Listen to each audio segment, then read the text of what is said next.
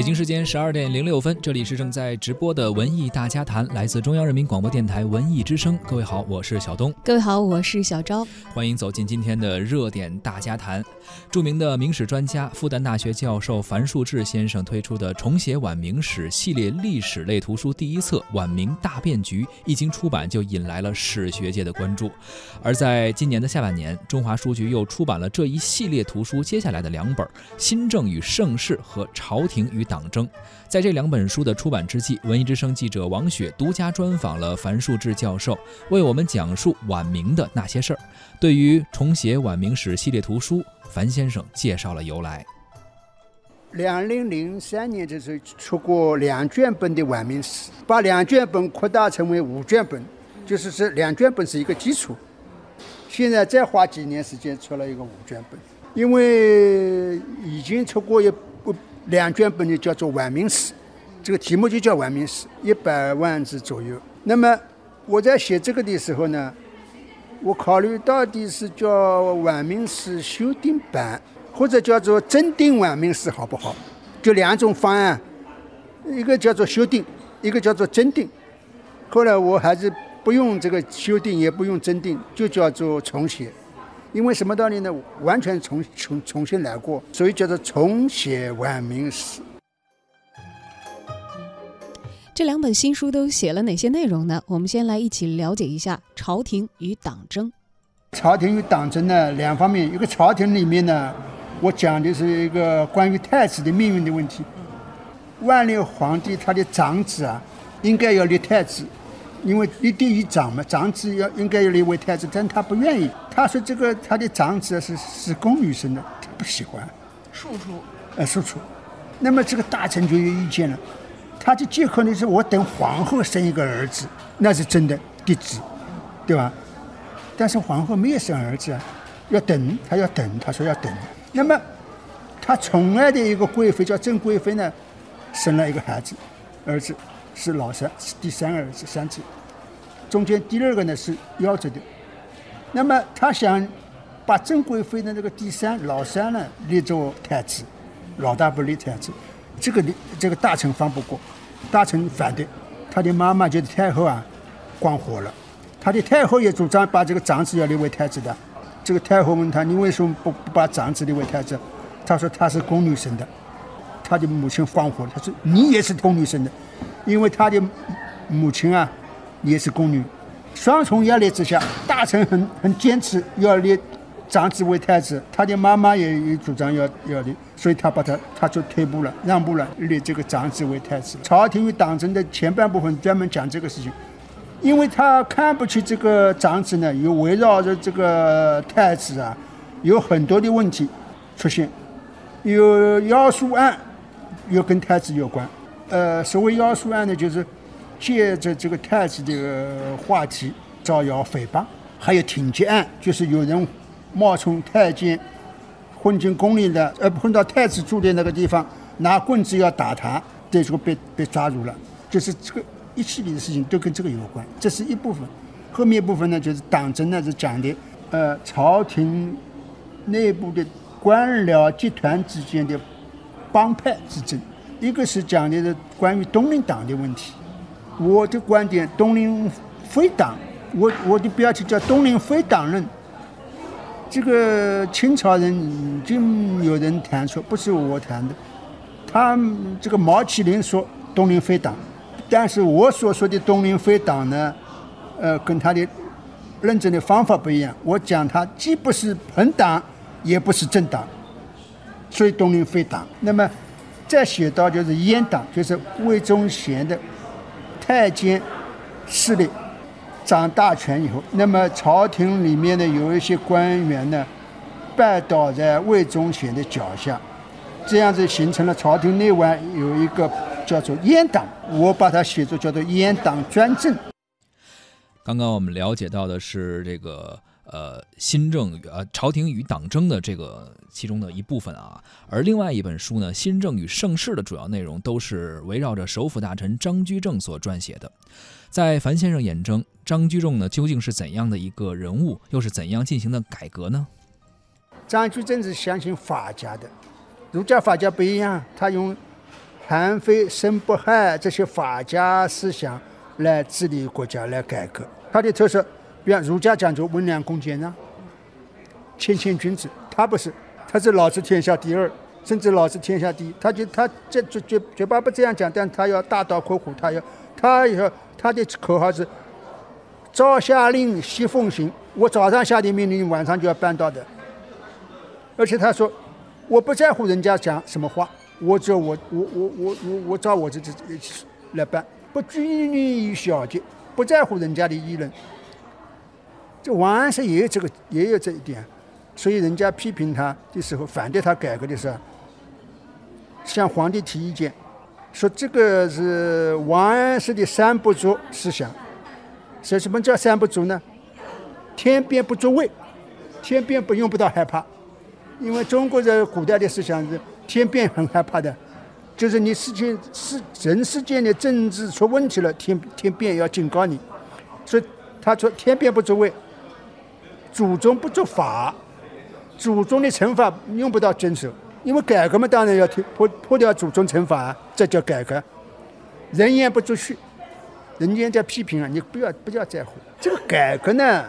一定是三不足的，但是张居正呢，比这个王安石还要厉害。他的法家思想的那一套，他推行的改革，比方说一个是考成法，他首先搞他改革，首先搞政治改革，整顿吏治，官僚队伍呢，在混日子不好好办事情，他要考成。我比方我这个是中央有个文件下来，你你什么时候收到的，你怎么办的，你都要报告上来，就是有时间限制。几天之内办办成，办不成，办成办不成，你都要报报上来，层层都要检查，考成法。这个一考呢，官员都很紧张，嗯，所以很反弹很厉害。但他必须要这样，你首先要做到这一点才才可以推行改革。政治改革的第二步呢，搞学校和考试制度的改革。学校培养人才经过科举考试，一步步上去呢，它有很多好处，所以呢，有很多作弊。比方说，某一个省录取名额少，某一个省录取名额多，就有像现在一样高考移民。明朝也有啊，啊，名额多的地方，他他移民到那里去考，他不是录取的可能性大了吗？张居正要针对这个，他他不行，他有规定，不可以。如果出现这个问题，呃，考生有要要要惩处，你这个主考官、地方官员也要惩处，他有这个东西。但是更重要的一点啊，他的法家思想体现在什么地方呢？把全国的六十四个书院、民办学校全部关掉。为什么呢？他说这个里面你不允许你学生来议论朝朝廷政治，就是学生你只要读书，不要空谈，不要对呃对国家的事情发表意见。他起先是规定这样子，但是做不到，做不到的话，那干脆把书院关掉。因此，这两条后来都受到反弹。考成法呢是官员反弹，这个教学校和考试制度改革呢，知识分子反对。那么，他最成功的改革就是财政经济的改革是成功的。目标呢就是为国家扭扭亏为盈，因为长期的财政赤字，张居正呢采取多种手段来增加财政的收入。呃，所以张张居正时代。成为明朝最富的时候，地转之下呢，他是这样子：首先，张居正做内阁首辅，就做首相，他只做了十年，他死掉了。万历元年到万历十年，皇帝都听他的，因为皇帝只有他做做皇帝就是十岁嘛，到张居正死的时候二十岁嘛，他是个小孩子嘛。那个他的太后呢，就他的妈妈呢，就关照了张居正，不光是一个内阁首辅，而且是你的老师。这个太后对张居正非常尊重的。就是你不光要管理国家，你还要帮忙培养这个皇帝。那这个皇帝当然全部听他的，太后也听张居正，皇帝也听张居正的，再加上这个太监的投资跟张居正结成了联盟，他牢不可破，对权力全部在他手里。所以他张居正的口头禅就是说什么呢？我非相，乃色也，我不是宰相。我不是丞相，我是代帝代皇帝摄政，所以他这个大刀阔斧的改革推行十年，反对很很厉害，凡是反对改革的都被他打下去，因为皇帝支持的，皇帝发表意见不行，你们不能反对，这改革不能不能停顿，必须照他这样做，那么这积怨很深了，被打下去的人他当然有意见，那等到张居正一死嘛，就反弹就上来了。张居正呢，应该说他是功大于过，他和万历皇帝一起缔造了明朝最辉煌的一段时间。这是张居正的贡献，是万历王朝成为明朝最富强的一段时间，是张居正的贡献。明朝从兴盛走向衰落，与晚明时期的帝王无为有着非常重要的关系。樊先生的这五本书也梳理了晚明时期的帝王们。张居正死掉以后呢，他要大权投篮，有有大概有十年时间，他很辛苦，也有的，因为后来的张居正的继承者。他们有这个教训，不能像张居正那样干，必须必须把皇帝抬高，我们不能凌驾于皇帝之上，这是最起码的。张居正嘛，因为功高盖主嘛，威权正主嘛，是是是，他们后来的内阁首辅嘛，都感觉到应该把大权还给皇帝，所以他们那一段时间，皇帝是这个万历皇帝很辛苦，他样样都要管嘛。但是后来有。很长时间不上朝呢，人家朝呃官员也有意见，历史学家也批评他，呃，这个人后来不理朝政，呃，什么道理呢？呃，身体不好，生病，长期生病，这个这个人呢又是很胖，又长期生病，而且因为这个嗯十三陵的定陵啊，后来。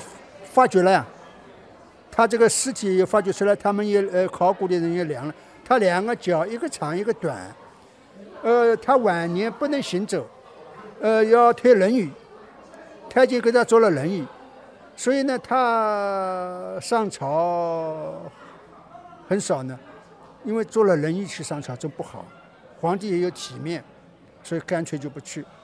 他大臣们有意见，他觉得我就是生病。嗯，但这个人呢，他每天都要，他很孝顺，他每天都要去，呃，拜见他的两位母亲，一位是嫡母，一位是生母，就是一个是正正牌的皇后，但是他不是他的亲生的母亲，嗯，他的亲生母亲叫叫后来也叫太后了，他每天都要去拜见，但是他可以坐轮椅去看他的妈妈没有问题。坐了轮椅来上朝不好，所以他干脆不上朝。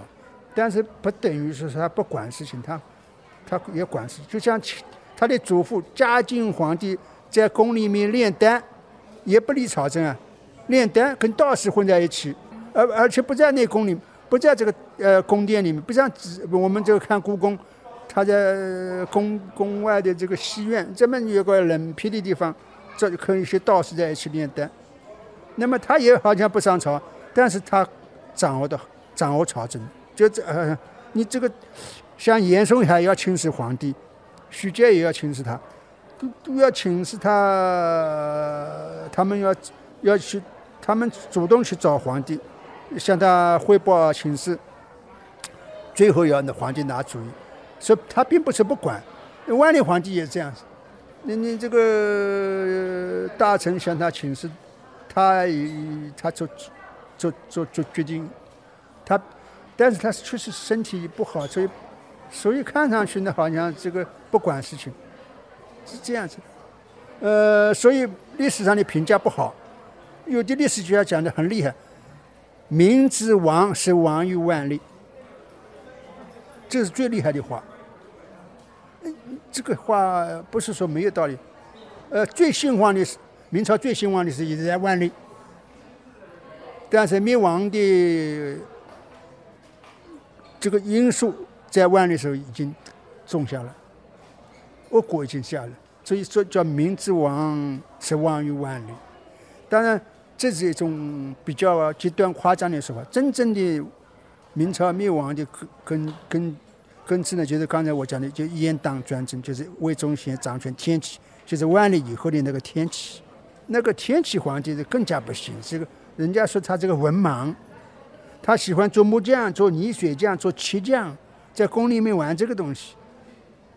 这个魏忠贤拿了呃文件向他请示，嗯，你们去，你们去，我很忙，你们去办。叫魏忠贤就办办。这是一个顽童，这个天启皇帝做了太子以后啊，他按照规矩，就是皇帝的接班人，他要要学习，要有老师来教他。这个天启皇帝的父亲本身就没有受过培训，那么 他的儿子就是后来的天启皇帝嘛，更加没有经过教育了。明朝真正亡应该是亡在天启，为什么没有亡呢？祖宗恩泽还没有断，所以天启虽然七年搞得乱七八糟，没有黄掉。等到崇祯皇帝接接班接上来呢，崇祯皇帝是很想有所作为的。这个人呢，像他的老祖宗就朱元璋，开国皇帝一样，非常勤奋的一个人。他想有所作为，要挽狂澜于既倒，但是不可能。这个历史家说，崇祯呢？如果在万历之前做皇帝，肯定不是亡国之君；在天启之后，那必必然是亡国之君。事实上，重写晚明史这一系列图书，不仅仅从明朝的角度写了历史故事，更是从国际的视野进行了分析。全球视野呢？因为当时已经进入到大航海时代，欧洲历史进入到大航海时代，是一个新的新的时代开始了，就是。葡萄牙、西班牙、荷兰向东方来发展，他们当然要夺取殖民地。我们现在这个东南亚这一带，有有很多是葡萄牙的殖民地，很多是西班牙殖民地、荷兰的殖民地都有。后来英国的殖民地，后来英国后后期只学的后后来的英国，呃，就是大航海时代。大航海时代呢，就把中国卷入到这个全球化的。呃，潮流当中，中国的有名的丝绸、棉布、瓷器、茶叶，成为欧洲和全世界的商人抢购的商品，价廉物美，而且很好，所以开始了一个中国卷入到全球化贸易的时代，因此才会出现这个呃晚明大变局。因为中国向世界对话，中国在经济上融入世界，在文化上融融入世界，这个一个新的时代来了。中国的商品出出去，外国的传教士进来，欧洲的先进的科学文化进来，中国的先进的商品出去，外国的先进文化科学文化进来，这个交流就在这个时候开始的。所以我们要用全球的眼光来看待这段历史。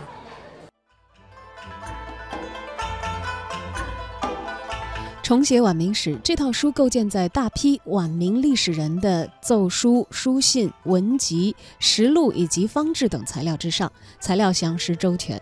但凡书中所涉及的人物，作者无不一一去翻阅相关的著述，并且在相互的比照研读之后，力图还原历史的实况，在大批鲜活生动的细节材料之上，重新书写晚明历史，真实而生动。这听上去似乎是一项很枯燥的工作，但真的翻开这本书，却会被它生动有趣的语言所吸引。你不会觉得这本书的作者樊树志先生是一位八十岁的老学者，书中的行文非常年轻，富有活力，让非历史专业的读者也能够像读故事一样的去了解晚明七十一年的历史当中到底发生了哪些事。樊先生说：“历史本来就不应该是枯燥的东西。我国著名的史学家范文澜所主张的，要把历史写得雅俗共赏，也是他的追求。那就是让历史专业的学者有所收获，也让普通的读者能够爱读，也能够读懂。”截止到目前啊，中华书局已经出版了重写晚明史的前三本。据介绍呢，后两卷有望在明年初问世。之后，中华书局还将推出五卷套装的版本。